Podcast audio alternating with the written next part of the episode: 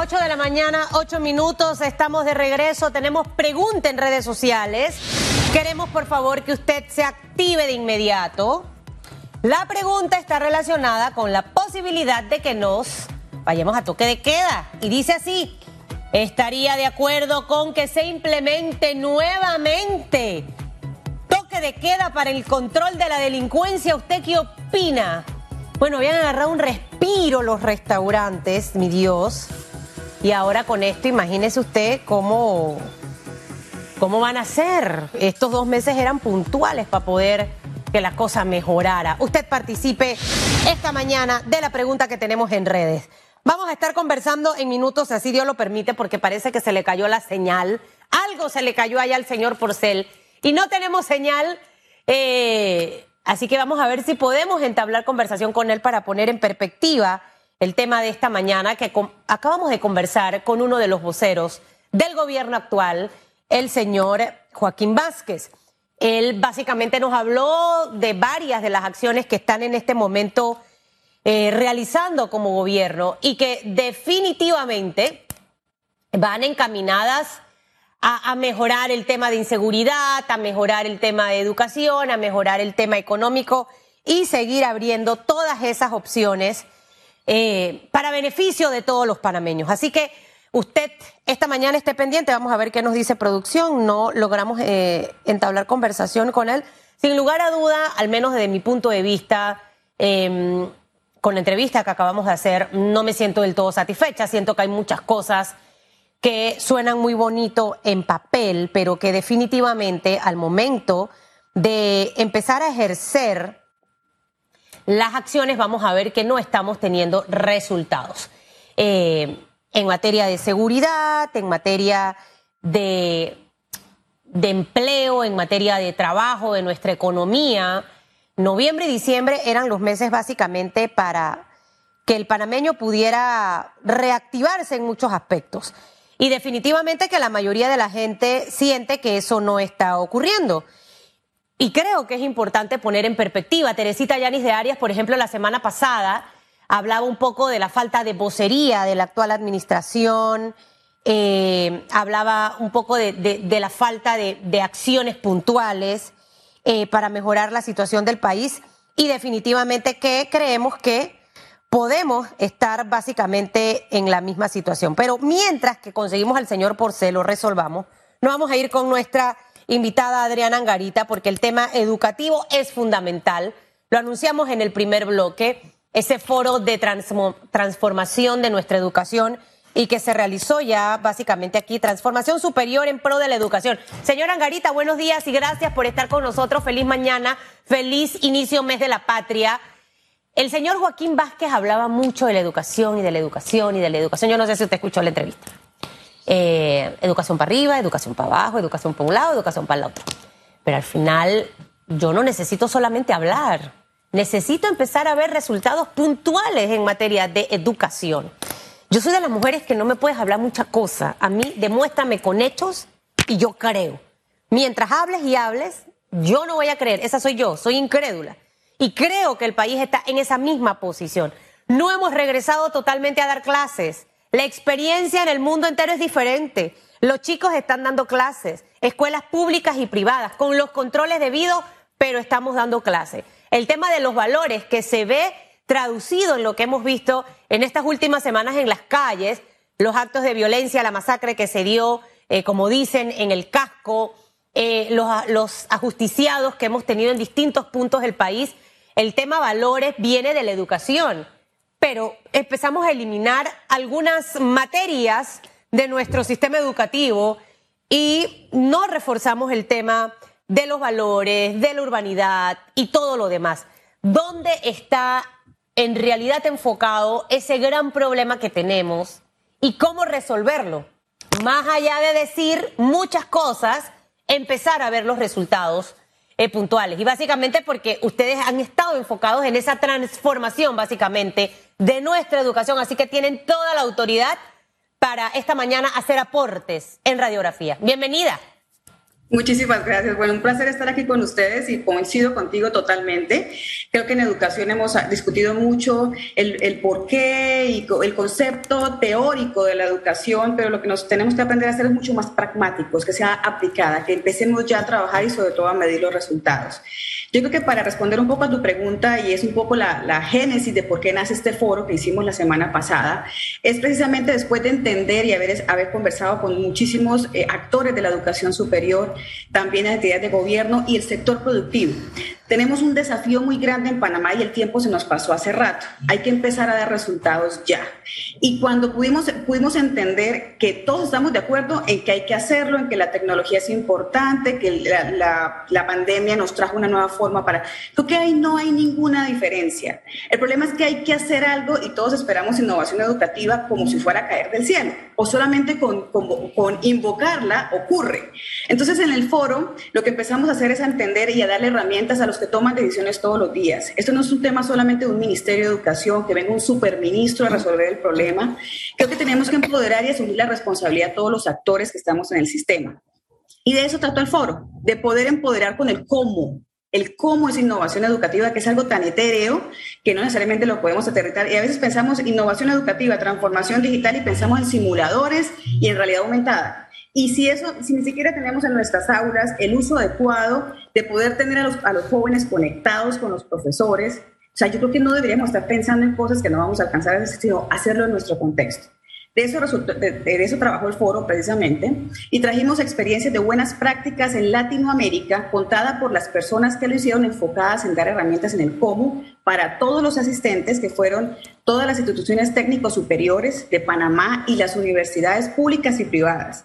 Tuvimos directivos, administrativos y cuerpo docente para que entendieran cómo poder dar esos pasos de innovación educativa con sus recursos, con su, con su propio contexto, independientemente si es público o privado. Esa discusión tiene que trascender. Tenemos que empezar a medir resultados. Pero, eh, ¿cómo hacerlo? El cómo yo, eh, al, final, eh, eh, tú trabajas dentro del grupo de universidades del país. Y quizás muchas escuelas públicas y un gran número de las privadas, ese cómo creo que lo tienen un poquito más identificado. De hecho, yo pongo, por ejemplo, aquí en la mesa una experiencia y es que el año pasado, en plena pandemia, mi hijo nunca dejó de estudiar y terminó según agenda calendario precisamente porque la escuela estaba montada en todas esas aplicaciones tecnológicas eh, y al final los estudiantes, de hecho yo a mi hijo le hice una prueba este año, eh, Adriana, para saber si lo que había aprendido el año pasado lo aprendió o no lo aprendió. Eh, contraté un profesor y le dije, póngale un examen de matemática, física, química, biología y inglés, las materias más complicadas. Entonces sí resultó. Entonces, ¿por qué algunas sí, otras no? Y si en realidad ustedes sienten que eh, el gobierno eh, tiene como, como claro ese norte, porque al final ustedes están dentro de las universidades, a ustedes les llega el resultado de la calidad de educación de primer y segundo ciclo. Y ustedes ven las deficiencias con las que llegan muchos estudiantes y hay una diferencia entre estudiantes que vengan de estas escuelas versus estas escuelas. Tenemos claro ese cómo todos, principalmente el gobierno, que al final es nuestro gerente en materia educativa y que si bien es cierto el Ministerio de Educación no es responsable, pero cómo yo actúo como líder para sentar en la mesa a todos los que son responsables en este tema y realmente tener un diálogo con resultados, Adriana, porque hemos tenido miles de diálogos en materia educativa. Y es lo que digo, desperdiciar tiempo en reuniones, eh, hablar mucha cosa y resultados nada. Sí, mira, efectivamente en el foro, al final de cada día teníamos una mesa donde todos los, los que regulan la educación, o sea, es decir, son los diferentes actores, los rectores de las universidades, inclusive quienes acompañan a nivel de acreditación en educación superior se sentaron a analizar cómo traspolar esas, esas buenas prácticas a Panamá. ¿Por qué no se puede en Panamá? ¿Por qué no avanzamos? Y llegamos a conclusiones muy interesantes que tienen que ver en materia legislativa, por lo menos en educación superior, que es un poco el ámbito en el que yo me muevo. En educación superior hay una legislación que no permite la innovación educativa, especialmente en el sector privado. Está demasiado coartada la acción de las universidades desde el punto de vista de que ni siquiera la planta docente puede ser autónomo escogerla porque tiene que ser validada por la, por la CTDA. Cosas como esas son detalles que te dicen, yo no voy a inventar algo que no me van a permitir hacer o que me va a resultar como un problema. Entonces, esos aspectos hay que discutirlos. Nosotros en Panamá tenemos un, un sistema que solamente tienen como dos países en África y Panamá. En Latinoamérica no existe como el sistema que tenemos acá. Y son esas discusiones las que tenemos que tener la valentía de dar, de que tiene que cambiar el status quo actual y que tenemos que buscar midiendo resultados, que es un gran problema que tenemos en la educación superior, que no hay datos. No sabes, pero sí te tengo la buena noticia que el Ministerio de Educación que es presidente del Consejo Nacional de Evaluación, sí está caminando hacia ese norte. La agencia de acreditación, que al final es la que, al final tú cómo motivas que las cosas se den, porque lo regulas desde el punto de vista del, del max, la máxima autoridad. En el proceso de acreditación y reacreditación que están viviendo las universidades, se están analizando estos puntos y se están midiendo resultados. Se va a crear un sistema de información completo como país para poder tener datos. No sabemos ni siquiera cuántos estudiantes están estudiando qué carreras, desde datos específicos. El sistema de información va a ser creado y con la ayuda de la AIG, vamos a poder también tras llevar todo esto que hemos visto en diferentes instancias del Estado también a la educación superior. Están trabajando con AIG. O sea, es decir, Adriana, que ustedes en este momento están eh, en una mesa de trabajo por lograr resultados eh, efectivos en materia educativa. O sea, esos avances, y no sé si esto viene a raíz de este foro de transformación superior, porque sabemos que han estado desde hace puede ser dos años que hemos estado conversando tú y yo sobre este tema educativo, trabajando incansablemente sobre, sobre, sobre este tema. Y, me gustaría saber esos puntos que acabas de mencionar para que me respondas todas esas eh, preguntas en la respuesta que me das. ¿Qué avances hemos tenido? O sea, no podemos tampoco burocratizar la educación, por ponerle eh, un, nombre, y, reprimir las ganas de hacer cosas diferentes. Eh, si algo está resultando, ¿por qué no puedo dejar que eso se expanda y se comparta? Al final quizás debe haber un modelo de plan de estudio, que ahí coincido que tiene que ser el modelo de plan de estudio de Panamá, pero la manera de, ponerlo en práctica y de ejercerlo quizás, dar esa libertad para que cada centro educativo pueda implementar medidas que sean efectivas y creo que lo hemos visto en escuelas públicas, por ejemplo, la Guillermo Endara Galimani, que está en el sector oeste, es una escuela pública que se ha ganado, si no estoy equivocada, como cuatro años consecutivos el premio de excelencia educativa, porque el nivel de educación de esta escuela y la manera en la que se imparte allí eh, clases es muy diferente a otras escuelas.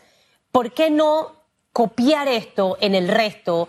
Decimos que sí, estamos, pero hacerlo ya realidad. Eso va a evitar que más padres tengan que querer tener el cupo en esa escuela y que todas las escuelas en Panamá puedan brindar ese nivel de educación, como ocurre en otros países como en Estados Unidos, la escuela pública eh, es de resultados efectivos. Entonces creo que debemos, y en otros continentes, en Europa igual. Totalmente de acuerdo. Yo creo que hay modelos que sí funcionan y si funcionan y funcionan en nuestro contexto, hay que tomarlos. Eso tiene, insisto, hay un tema en el marco legislativo, legislativo que por lo menos para la educación privada es muy delicado y que no necesariamente tiene que ver con la calidad educativa y con el, bien, el deber ser, sino que es un marco legislativo que hay que cumplir, sí o sí, y tienes que eh, suscribirte a esto. En el ámbito público tienen un, un poco más de autonomía y pueden generar estos cambios. Yo creo que sí hay una voluntad desde el Ministerio de Educación, yo creo que se ha generado una cantidad de estrategias y acciones puntuales con tecnología. Creo que la conectividad es un tema que marcó esta pandemia a Panamá y se está trabajando en el tema para hablarte un poco de la educación básica y la media. Se están dando algunas iniciativas a través del SENACID para tener evaluación, para tener monitoreo de resultados creo que sí se está avanzando en eso. Lo que pasa es que todo lo que tú hagas en educación lamentablemente tiene un impacto a un mediano plazo. Creo que si hay acciones, veo una, una, un accionar muy responsable de parte de la señora ministra de Educación y lo está haciendo también con la educación superior, que por mucho tiempo pues, fue un poco eh, la, la, menos eh, dirigida por el Ministerio de Educación, digámoslo así, por ser obviamente muy complejo la otra temática. Yo creo que hay una voluntad que, donde se están trabajando aspectos. Te voy a dar un ejemplo. Cuando veíamos innovación educativa, hablábamos en, el foro del modelo híbrido. y se hablaba maravillas del modelo híbrido. Vimos una, una experiencia muy bonita de Tecmilenio en México, donde tienen formas en que el estudiante pueda y cuando quiera pueda tomar clases, la clase presencial, pueda ir a un sitio si necesita interacción, si necesita el docente y si no lo haga de modo virtual y hay una evaluación perfectamente eh, suficiente que puede darte resultados si el estudiante va aprendiendo o no. Sin embargo, si lo vamos a traspolar al modelo panameño, nosotros ninguna universidad privada pudiera hacer esto, porque eso no está tipificado en la ley y la respuesta es no lo puedes hacer. Entonces son detalles como estos los que hay que sentarnos a discutir. Creo que el Consejo Nacional de Evaluación y Acreditación para Panamá en Educación Superior lo está haciendo muy bien. El actual modelo de acreditación está enfocándose en aseguramiento de la calidad y la discusión que tuvimos en el foro en la sesión presencial sentó a todas las universidades panameñas, bueno, la gran mayoría que asistió, donde analizamos los resultados de la acreditación anterior y estuvimos viendo formas en que la nueva acreditación permite a las universidades desarrollarse hacia lo que se quiere, hacia algo mucho más enfocado en calidad. Y por supuesto, ahora con medición de resultados. Yo creo que ese es el camino correcto, sin duda, medir resultados, exigir datos, tener el control y la gobernanza de los datos, no por gobiernos, sino como un tema estatal. Yo personalmente sugeriría tener unos exámenes de estado para el egreso del bachillerato por lo que tú bien mencionas, no sabemos cómo salen los muchachos, de, todo es percepción, todo es anecdótico. Tenemos una escuela que nos parece muy buena, pero no necesariamente tenemos los fundamentos para opinar al respecto del resultado. Si existen exámenes de estado de egreso de bachillerato, pudiéramos medir la calidad del resultado de las escuelas, pudiéramos accionar desde premios y desde motivación, también hasta, hasta rendición de cuentas. Y desde las universidades, te cuento una experiencia también, tú lo mencionaste muy bien, recibimos a un estudiante que no tiene la competencia mínima y se nos pide una competencia de egreso.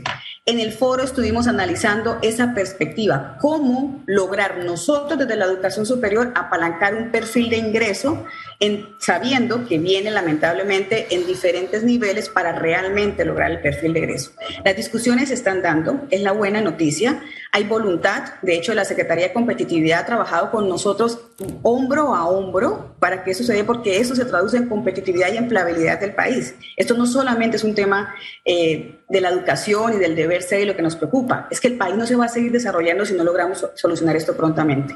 Ahora, eh, más allá de, del tema de resultados y de, de, eficiencia y que seguro no vamos a tener visibles las cosas a corto plazo, sino vendrán a mediano y a largo plazo, Adriana, porque hay que ser realistas. Esto no es una varita mágica, de la noche a la mañana lo cambié, pero sí tiene que ser un plan estratégico que vaya en paralelo, con una rendición de cuentas visible.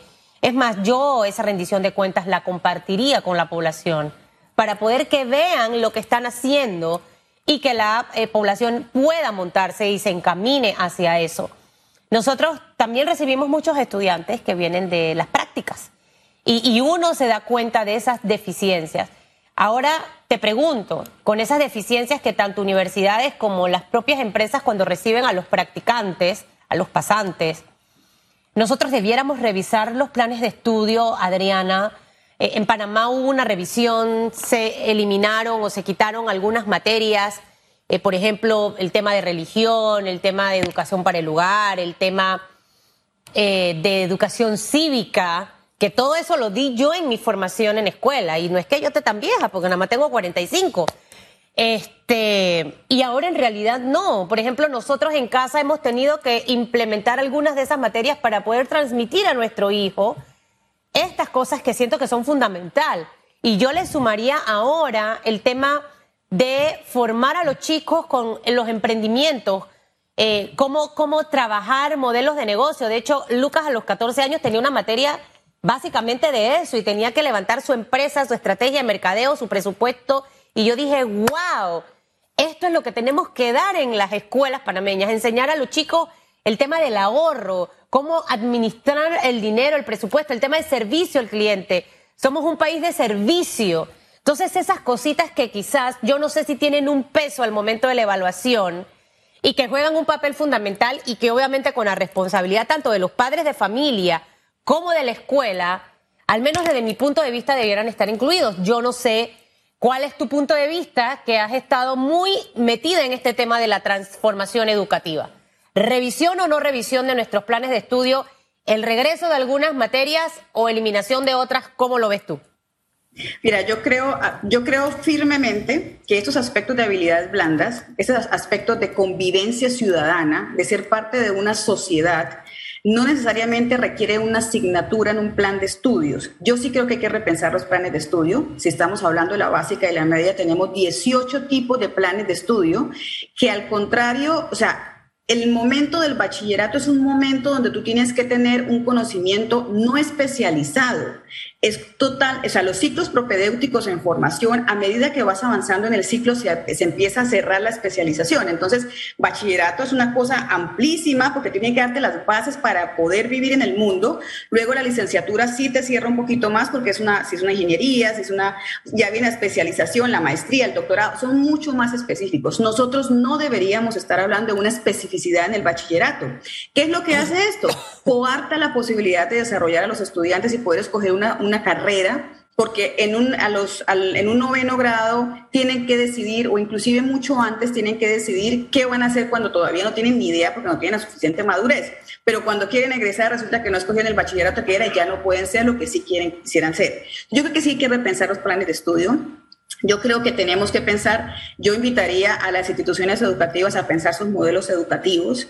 Yo creo que cuando uno reza en una misión, en una visión, la importancia de que tengamos eh, personas en una sociedad, que casi todas las instituciones lo dicen en su misión y en su visión, tiene que concretarse con aspectos del día a día en el colegio. No necesariamente necesitas tener a los niños sentados una hora para contarles qué es responsabilidad cívica.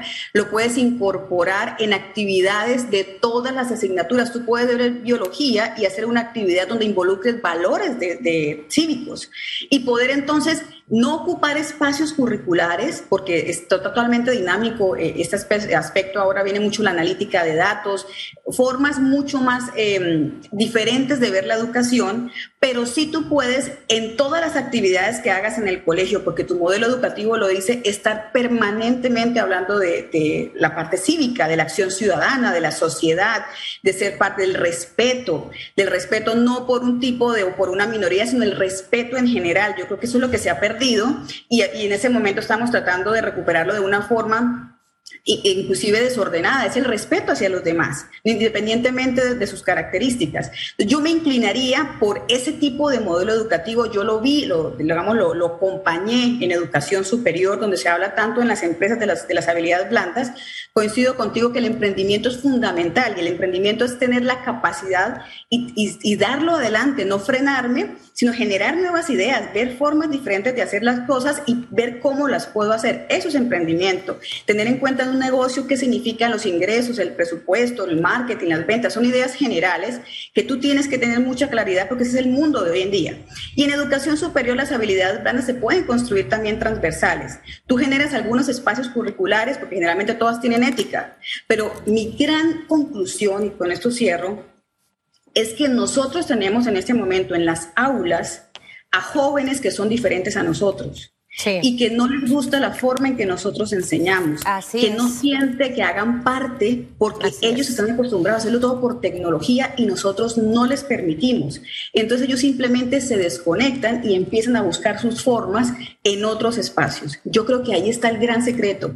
Tenemos que conectar en los, con los jóvenes en las aulas, escucharlos, ellos también son inteligentes y tienen formas diferentes. Creo que es una invitación a que desde las aulas nos adaptemos a las formas en que podemos conectar con ellos. 100% de acuerdo. La conexión es vital e importante. Y creo que ahí hay un gran reto y quedó demostrado en plena pandemia. Los jóvenes y los niños nos demostraron también de lo que son capaces de hacer ante circunstancias como las que vivimos. Pero nuestro sistema educativo se quedó atrás. Ellos iban por delante y nosotros nos quedamos atrás. El ver a diputados entregar laptop cuando en realidad ese recurso y ese presupuesto se le debió dar al Ministerio de Educación para que cada niño, cada estudiante de este país pudiera tener ese artefacto tecnológico para poder hacer sus estudios. ¿Cuántos problemas tuvimos con las guías impresas y demás? O sea, tenemos tantas cosas que empezar a corregir, pero creo que eh, se aplaude y se reconoce el trabajo que han empezado a hacer. Ojalá, Adriana, que este, este motor impulsor que manejan ustedes eh, pueda ser también adaptado por otros organismos bien que la ministra esté encaminada en esa línea, ahí el presidente tiene que acompañarla para darle los recursos necesarios y para también decir, los diputados no tienen que estar entregando ninguna laptop en ningún lugar, por favor. Hugo Enrique Famanía está aquí, se quiere ir, quiero decirte, Adriana, porque se bajó del avión y ha venido aquí, está con una bolsa que dice Cap, Captain, Captain, creo que dice aquí, Capitán, Capitán. Entonces me manda a cortarte para que sepas que es por Hugo. Chao, Adriana, que te vaya súper bien. Muchas gracias. Él, él, él, no podía llegar a Metcon sin venir a su, a su set de radiografía. Aunque esté allá en Telemetro Reporta, para que usted vea lo que es Ana. Mire, vamos a hacer una pausa. Al regresar vamos a estar en el análisis con Yarramo Fergus. No se le levantó al señor Porcel el internet. Así que hay problemas ahí. Nos vamos con Jan Ramos Fergus. Él sí tiene el internet a velocidad. Así que conversaremos con él de los temas que hemos estado hablando esta mañana. Pausa, señores, y más adelante las respuestas a las preguntas.